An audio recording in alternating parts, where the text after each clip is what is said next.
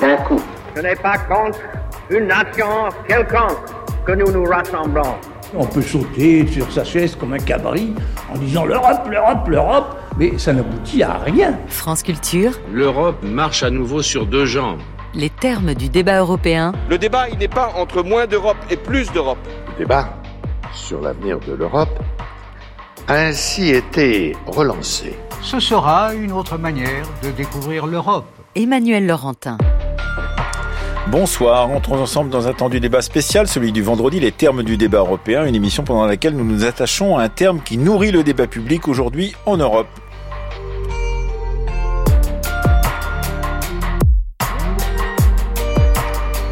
À l'ordre du jour ce soir, un nom de pays, l'Irlande, et un nom commun, la réunification. Il y a deux semaines, le samedi 3 février, Michel O'Neill est devenu First Minister de l'Irlande du Nord. C'est la première fois qu'une membre du Sinn Féin, le parti républicain irlandais, gouverne à Belfast, ouvrant par là la voie à une réunification possible des deux Irlandes. Tous les observateurs et toutes les observatrices s'accordent cependant pour dire que cet idéal d'une Irlande réunifiée doit être prudemment avancé pour éviter le sort des Écossais qui auraient trop rapidement préconisé leur indépendance vis-à-vis de l'Angleterre. Mais pour une réunification, de toute façon, il faut être deux.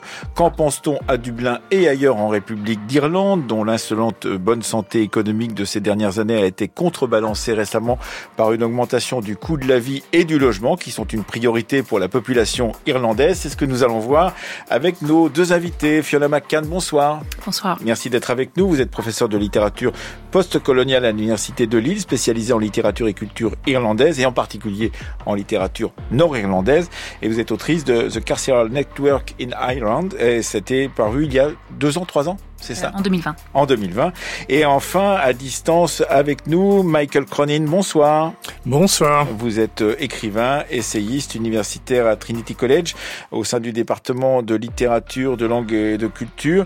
Et vous êtes euh, à Dublin, dans les studios de la RTE, la radio publique irlandaise, que nous remercions de vous y accueillir, ainsi que son technicien Dan McDermott. Mes parents et grands-parents n'auraient jamais imaginé qu'un jour comme celui-ci arriverait, mais maintenant c'est fait. Un difficile travail commence donc pour essayer de faire en sorte que la cogestion du pays fonctionne. Il faut régler les problèmes du quotidien tout en plaidant pour un changement constitutionnel. C'est notre aventure pour les dix prochaines années. Il ne s'agit pas d'obtenir ce poste juste pour pouvoir dire que vous l'avez. Un mandat implique des responsabilités.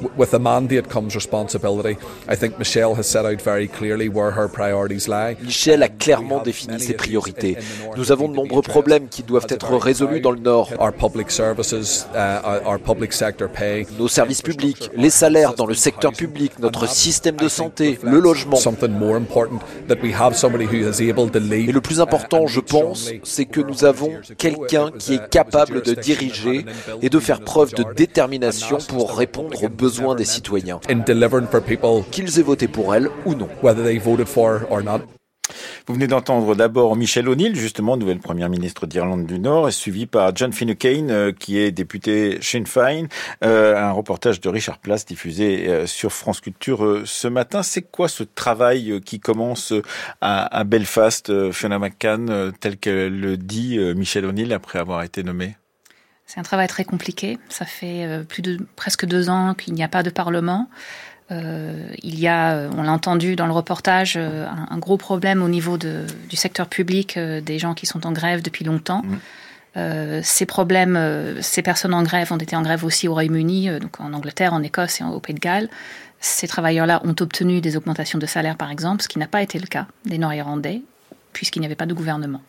Et donc, effectivement, c'est un travail pour les Nord-Irlandais, mais derrière ce, travail commence, il y a ce changement constitutionnel euh, dont elle dit que ça pourra prendre plusieurs années, voire euh, une bonne dizaine d'années. Euh, ce changement constitutionnel, il a pour objet quel objectif, justement, Fiona McCann? Pour Sinn Féin, c'est clairement la réunification de, de l'Irlande. Il faut quand même noter le, le caractère très historique de, de, sa venue au pouvoir.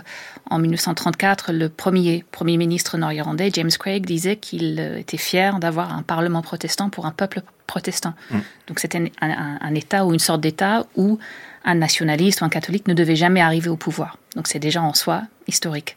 Maintenant, euh, il faut mettre tout le monde d'accord et ça, ce ne sera pas euh, chose simple. Effectivement, euh, vu depuis Dublin, Michael Cronin, je disais en ouverture, pour une réunification, il faut être deux. Ça veut dire aussi qu'il n'y a peut-être pas que des, même si une grande partie de l'opinion publique de République d'Irlande semble favorable à l'idée d'une réunification, que ça fait partie même des, des, objectifs initiaux qui sont inscrits dans la Constitution, je crois. eh bien, tout cela peut prendre du temps, puis il faut avoir des conditions justement de réunification. On a peut-être très rapidement, au moment euh, de la nomination de Michel O'Neill, parlé de cette réunification, et nous en parlons encore aujourd'hui, mais de façon peut-être un peu prématurée, euh, Michael Cronin. Oui, c'est ça. C'est, disons, c'est ça un petit peu le problème parce que euh, effectivement, dans le dernier sondage, il y avait euh, à peu près 64% de la population en République d'Irlande qui était favorable à cette idée de la réunification. Euh, par contre, est-ce que c'est une priorité actuellement pour euh, la population dans la République? Je dirais plutôt que que non. En mhm. fait, les priorités, c'est la crise du logement qui est, euh, euh, disons, plutôt euh, aiguë, et puis le coût de la vie. Donc, parce que la République d'Irlande est l'un des pays les plus chers d'Europe en, ce qui concerne le, le, le, le, coût de la vie. Donc, en, fait, ça c'est un petit peu des problèmes prioritaires mmh. pour les gens en République actuellement, mais mais ça n'empêche pas que depuis et ça on constate ça depuis trois 3-4 ans, et bon, surtout depuis, euh, depuis le Brexit, c'est le, le, début de ce débat sur la, la, la réunification. Parce que, disons, euh, avant, euh, on, on, on l'évoquait, mais on en parlait peu. Mais ça, quand même, depuis un, un certain nombre d'années, euh, on constate en République, euh, il y a euh, des, des, comités qui travaillent sur la, la, la question des, des, des, commissions, des rapports qui sont publiés, euh, des, des, des, sondages, et qui envisagent, disons, la possibilité mmh. de cette de cette réunification. Oui, avec évidemment une difficulté, c'est que euh, il faudra euh, un long travail, euh, disons juridique, judiciaire, parce qu'il va falloir travailler aussi sur la, ce qui s'est passé entre les deux Irlandes pendant très longtemps. Il va falloir réfléchir à ces questions internes à l'Irlande du Nord et également à la République d'Irlande pour pouvoir avancer tranquillement. Ça n'est pas si simple que ça, surtout quand une première ministre donc d'Irlande du Nord parle désormais de nord de l'Irlande mm. et pas d'Irlande du Nord, Fiona McCann. Oui, euh, c'est une, c'est depuis très longtemps comme ça. Euh, pour le Sinn Féin. Pour, oui, pour euh, toutes les personnes qui sont nationalistes en Irlande du Nord. Hein. donc le nord de l'Irlande, effectivement, parfois les six comtés, mais mm. pas Northern Ireland, pas mm. l'Irlande du Nord, parce que ça équivaut à accepter aussi cette frontière qui a été euh, qui a et cette domination britannique euh, en Tout à fait, cette situation en fait quasi coloniale, hein, mm. pour en tout cas pour une partie de la population. Et pour rejoindre ce que disait Michael à l'instant par rapport au débat sur la réunification, le, la potentielle réunification, un, un, un, enjeu majeur en fait, c'est que ce ne soit pas complètement Sinn Féin qui, qui mène ce débat-là parce que Sinn Féin ne fait pas l'unanimité euh, dans le Nord, ça c'est certain, pas entièrement dans le Sud. Et donc il y a un certain nombre de groupes de citoyens qui s'organisent. Donc il y a plusieurs, euh, je dirais pas des think tanks, mais presque, hein, qui euh, donc il y a Shared Ireland, Think 32, voilà, des groupes qui réfléchissent ensemble en dehors de l'espace politique ou des partis politiques. Oui, parce que effectivement, pour arriver aux accords du Vendredi Saint en 1998, il n'y avait pas non plus que des partis politiques qui réfléchissaient. Il y avait aussi tout un tas de, de groupes informels, pourrait-on dire, qui avaient réfléchi à ces accords potentiels avant même qu'ils n'interviennent, Fiona McCann. Oui, tout à fait. Et puis c'était le fruit de négociations euh, très complexes entre paramilitaires, euh, partis politiques, euh, l'Europe, le Royaume-Uni, Dublin, les États-Unis. et donc tout ça a été assez chamboulé d'ailleurs hein, par le Brexit qui a failli voir émerger à nouveau une frontière dure hein, entre le nord et le sud. et, et, donc, c'était la crainte aussi de beaucoup de personnes. Et c'est ce qui fait que ce discours où, où cette espérance hein, pour beaucoup, euh, pour une Irlande réunifiée, revient aussi euh, sur le tapis. C'est parce que le Brexit a été un désastre pour l'Irlande du Nord. Alors vous nous disiez euh, justement, Michael Cronin, qu'il y avait d'autres problèmes en Irlande qui n'étaient pas des problèmes principaux. Un des problèmes d'ailleurs de lecture, pourrait-on dire, de la situation en Irlande, que ce soit au nord ou, en, Irlande, en République d'Irlande, c'est ce débat qu'il a pu y avoir et qu'il y a encore entre les historiens, les intellectuels, pour savoir si cette Irlande est une colonie ou n'en est pas une. Alors, je demanderai son avis à la spécialiste de littérature postcoloniale qui est Fiona McCann, mais je, je vous demande d'abord qu'est-ce qu'il faut penser justement de ce débat? Est-ce que l'Irlande est un exemple de colonisation? Est-ce que l'Irlande est l'exemple même de la colonisation telle qu'elle a été appliquée par la Grande-Bretagne un peu partout dans le monde ensuite? Et d'une certaine manière, est-ce qu'on peut penser de euh, cette situation irlandaise comme une situation post-coloniale ou coloniale encore? Euh, je serais plutôt de, l'avis en fait que c'est une euh, situation euh, postcoloniale parce qu'en fait, ce qu'on voit où euh, à la fin du XVIe siècle et puis au début du XVIIe siècle, c'était, disons, la transformation de, de l'Irlande en laboratoire pour des expériences coloniales. Donc, l'idée de créer ces plantations, ces, plantations, ces, colonies en, Irlande, donc de, de faire venir des travailleurs, des, paysans de, écossais et, anglais, expulser la, la, la population. Euh, C'était très important pour euh, les Anglais à l'époque de voir si euh, cette expérience pouvait marcher. Et donc effectivement, euh, elle a très très bien marché en, en, Irlande du Nord, un peu moins bien dans d'autres parties du pays. Mais après, ce qu'ont fait les Anglais dans les leurs colonies, que ce soit disons aux Amériques ou ailleurs, c'était la, la, la, continuation de cette expérience irlandaise. Donc l'idée d'une sorte de, euh, de bannissement de la, population euh, locale, euh, la destruction de la langue et de la culture, l'installation des populations donc fidèles à la, la, la, couronne. couronne. Donc c'est une sorte de, de, de formule qui, qui a montré toute son efficacité en Irlande et donc c'était une formule qui était euh, exportable, qu'on pouvait exporter mhm.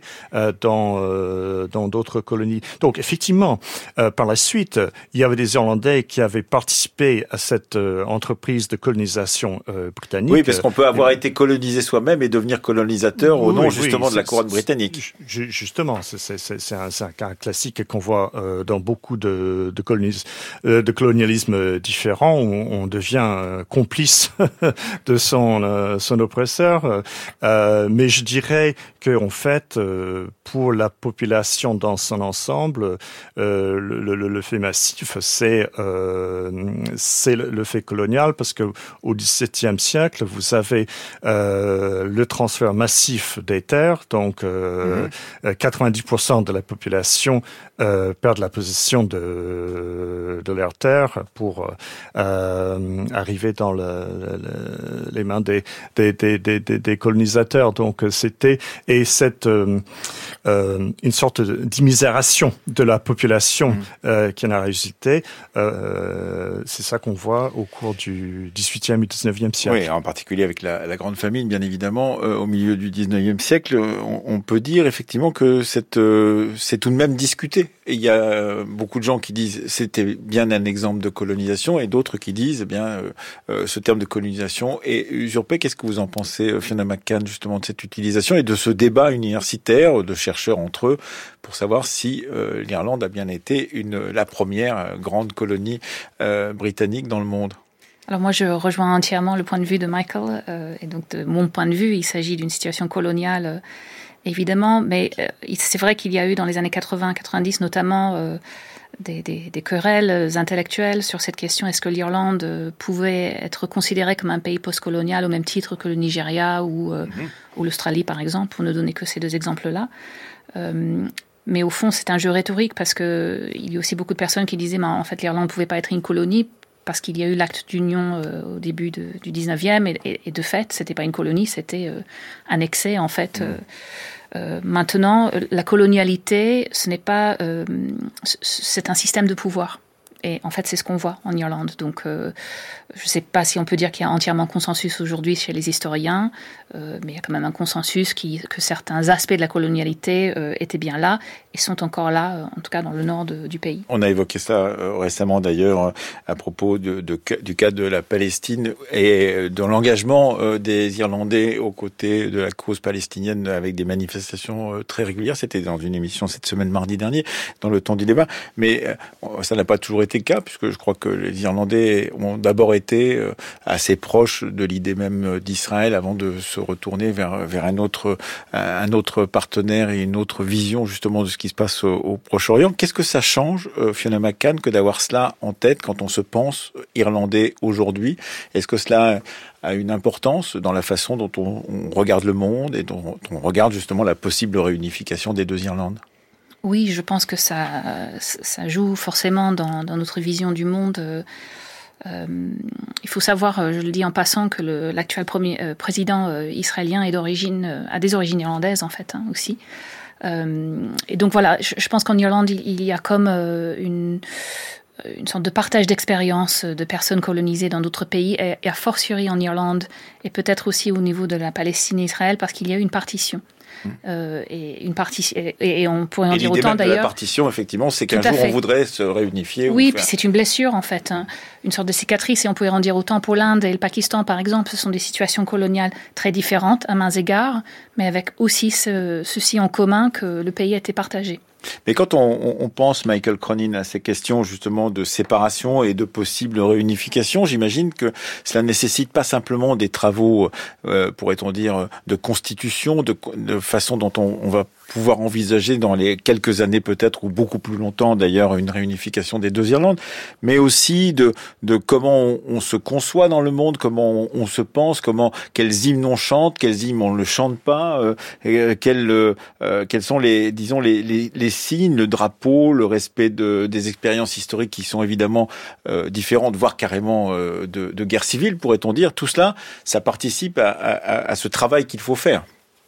Bah justement, ça c'est la grande problématique actuellement. C'est euh, euh, en fait euh, ces deux parties donc de, de l'île ont eu des expériences euh, historiques euh, euh, assez différentes hein, de, depuis la, la division de, de l'île et je dirais par exemple que la, la deuxième guerre mondiale était une période très marquante pour beaucoup de gens en, en, Irlande du Nord. Donc parce que l'Irlande du Nord donc faisant partie du Royaume-Uni, donc euh, participer à, à, la guerre, mais la République est donc restée euh, neutre. Hein. Et puis donc, euh, on peut dire qu'il y a une expérience euh, là euh, historique qui a, qui a. Et donc, c'est c'est un, un petit peu rattraper un petit peu cette, cette, cet écart historique dans les. c'est un écart, oui, c'est un écart d'un siècle quand même qu'il faut rattraper avec des histoires qui se sont écrites des deux de la frontière de façon extrêmement différente. C'est bien cela. Justement, et puis donc que ce soit l'hymne national le, le, le, drapeau national, donc le, drapeau de la République par exemple, est considéré par une partie de la population unioniste en, Irlande du Nord comme un, drapeau qui incarne une, euh, une certaine violence euh, républicaine, euh, nationaliste de la part des, des Irlandais, euh, la, la main rouge, qui est considérée comme le, le, le symbole de, de l'Ulster pour beaucoup de, mhm. de nationalistes de catholiques en Irlande du Nord, c'est le, le, symbole de, de la violence unioniste, loyaliste, etc. Donc en fait, c'est euh, il y aura tout un travail pour euh, essayer de, de réconcilier euh, deux expériences euh, très très différentes. Mais je dirais pas que euh, ce soit un, un, travail euh, impossible. impossible. Par contre, il faut être et ça, je crois que vous vous, vous l'avez dit un petit peu au début de, de, de l'émission, ça va prendre du temps. il faut être prudent. Euh, il faut pas faire, à mon avis, comme euh, fait les Écossais. Hein. Mhm. Euh, donc, euh, et pas se précipiter d'une certaine manière. Voilà, voilà, c'est mhm. préparer mhm. le, le, terrain pour que la une éventuelle réunification mhm. se fasse, disons, dans, dans des, des, des, des, des, des conditions propices. Fiona McCann, justement, sur cette question-là et sur cette idée que ça serait presque une expérience, pourrait-on dire, si cela arrivait un jour, parce qu'il faudrait maintenir des mémoires qui sont différenciées, des mémoires qui ont été opposées, des mémoires qui sont euh, euh, même parfois euh, violemment opposés, mais dans un même récit qu'il faudrait reconstruire. Donc c'est quelque chose de très différent de ce qu'on connaît dans beaucoup d'endroits. Oui, tout à fait. Et je pense que c'est important aussi d'avoir en tête que peu de pays ont, l'occasion, 100 ans après l'indépendance, de repenser le, pacte social, le, type de système de santé, d'éducation qu'on voudrait avoir. Donc, euh, une des manières d'aborder cette question, c'est de voir ça comme une chance. Il faut voir aussi que la, euh, la République d'Irlande euh, n'était pas un pays merveilleux pendant plusieurs décennies, aussi, notamment pour les femmes, mais pas uniquement, pour plein de Avec les droits sur la question de l'avortement, évidemment. Tout à fait. Il y a d'ailleurs un référendum prochainement sur un des articles de la Constitution qui, a, qui, qui tend d'astreindre les femmes au, au, foyer. Donc voilà, c'est vraiment une chance et je pense que les, les, les groupes dont je parlais tout à l'heure, euh, donc Ireland's Future, Think 32, etc., ce sont des groupes qui ont tout à fait conscience de la difficulté que nous allons avoir à réconcilier ces différentes mémoires et qui sont animés par la conviction qu'il faudrait les faire vivre ensemble et qu'on peut-être qu'on irait plutôt vers une Irlande fédérale dans un mmh. premier temps où la place des unionistes serait préservée. Oui, euh, avec euh, effectivement euh, des partis qui ne sont pas tous d'accord. On a évoqué depuis le début de cette émission Michael Cronin la, place du Sinn Féin, bien évidemment, qui est important, mais qui n'est pas le seul. Et pour l'instant, d'ailleurs, en, en, Irlande, en République d'Irlande, ça n'est pas le Sinn Féin qui est au pouvoir. Alors certes, il a des très bons résultats dans les sondages. On dit qu'il il caracole en tête dans les sondages pour de futures élections, mais pour l'instant, ça n'est pas le cas. Non, mais disons, il euh, y, a deux choses, c'est que donc il y, a, plusieurs partis qui prônent, qui sont pour la, réunification, en fait, euh, tous les partis en, en, République. Mais euh, mais en fait, quand on regarde la, situation de, de Sinn Féin dans, dans, dans le sud du pays, euh, là récemment les les les les, les sondages montrer qu'ils ont euh, perdu six, points. Et euh, parce que le gros problème pour euh, Sinn Féin, donc si tu euh, à, à, à, gauche, c'est euh, la crédibilité de ses promesses. C'est-à-dire que en fait la, la question du, du, logement, le coût de la vie, etc. Donc il y a une partie de la population qui n'est pas euh, très persuadé euh, par euh, la, la, la, qualité de, de, de, de ces, euh, ces, réponses vis-à-vis de ces, ces, ces questions-là. Donc, mm-hmm. donc aux, prochaines élections législatives, même si Sinn Féin est en, tête des, des, sondages actuellement, c'est c'est c'est c'est pas sûr. elles ont lieu cette année les prochaines élections? Pardon Les prochaines élections législatives, c'est cette année qu'elles auront lieu Non, c'est l'année prochaine, oui. oui. Prochaine. Et donc, on n'est pas sûr que le Sinn Féin euh, puisse euh, l'emporter. De toute façon, il faut bien dire, euh, vous connaissez bien l'Irlande du Nord, Fiona McCann, que euh, cette arrivée au pouvoir euh, de, de Madame O'Neill est un peu, je dirais pas que c'est un accident, mais il a fallu longtemps pour qu'elle y arrive, et il n'est pas sûr qu'elle y reste euh, éternellement non plus. Donc, on voit bien qu'il y aura là aussi des, des aléas pendant les années où il faudrait discuter, ou les mois ou les années où il faudrait discuter d'une possible réunification, aussi bien au sud euh, qu'au nord de l'Irlande. Oui, ce sera très compliqué au, sein du Parlement nord-irlandais de Stormont euh, de, mener ce débat. Il y a une très très forte opposition de la part des unionistes. Et d'ailleurs, on pourrait dire que la raison pour laquelle il n'y a pas eu de Parlement euh, depuis les élections de 2022, c'est parce que les unionistes ne souhaitaient pas partager le pouvoir et, mhm. et, ne souhaitaient pas voir pour la première fois une première ministre euh, euh, disons, nationaliste, alors que les deux postes, donc de Premier ministre et Premier ministre adjoint, sont censés être à, égalité. Mhm. Donc ça, ce sera effectivement euh, compliqué. le maintien de l'Assemblée, en soi, sera compliqué. Oui, et donc ça veut dire, euh, Michael Cronin, que si au nord il y a déjà des problèmes pour que euh, Madame O'Neill se, maintienne euh, à, ce poste-là, et que au sud il y a des tensions sur les stratégies à suivre, pourrait-on dire, vis-à-vis de, de, ce qui se passe, et que le Sinn Féin ne soit pas aussi important qu'il l'est aujourd'hui, tout cela, ça pose des hypothèques pourrait-on dire, sur l'avenir, qui sont très importantes et qui ne laissent pas entendre, enfin, qui voient bien que, on voit bien que euh, quand on a entendu cette déclaration de Madame O'Neill il y a une quinzaine de jours, eh on s'est dit bon, il y a quelque chose qui est en train de se mettre en place et que vous deux, aussi bien à Paris dans le studio pour Fiona McCann que vous à Dublin dans les studios de la RTE, eh bien, vous semblez dire euh, ne nous emballons pas, tout cela n'est pas parti euh, pour une réussite immédiate. Non, mais je, je veux dire quand même une chose, c'est que euh, euh, je rejoins un petit peu ce que j'ai tout à l'heure là, c'est que en fait euh, maintenant le débat sur la qualification est lancé. Hein, oui. Je dirais que, il y a dix ans, c'était c'était presque impensable de de de d'en parler publiquement parce que c'était très lié à ces questions de la violence politique, euh, du conflit. Euh, euh, alors que maintenant c'est euh, c'est dans un autre cadre, un autre contexte. Vous avez le, le, leader de, de Fianna Fáil et de Fine Gael, donc les mmh. deux partis plutôt conservateurs, mmh. et, et tous les deux, ils ont dit explicitement qu'ils désirent voir la unification de l'île euh, dans les dans les années à, euh, venir. Euh, donc, euh, donc en fait, maintenant que le, le, le, débat est, lancé, que le terme est là, qu'il y a ces groupes de, de, de réflexion, que euh, Sinn Féin obtienne la majorité ou, ou, ou pas, euh, finalement, euh, c'est c'est parti. C'est parti. C'est parti. Justement, ouais. il y a une sorte de, de dynamique où, euh, qui est lancée là -hmm. et euh, on va plus l'arrêter. Euh, Fiona McCann. Oui, j'allais dire la même chose. C'est inexorable. Euh, c'est quelque chose qui se met en place depuis euh, à tout petit pas, depuis un certain nombre d'années. Euh, quand on passe la frontière, en fait, la seule, euh, le seul moyen de savoir qu'on a passé la frontière, c'est qu'on reçoit un message sur le téléphone mmh. pour dire qu'on passe dans une autre zone et qu'on passe de kilomètres à miles ou de miles en kilomètres.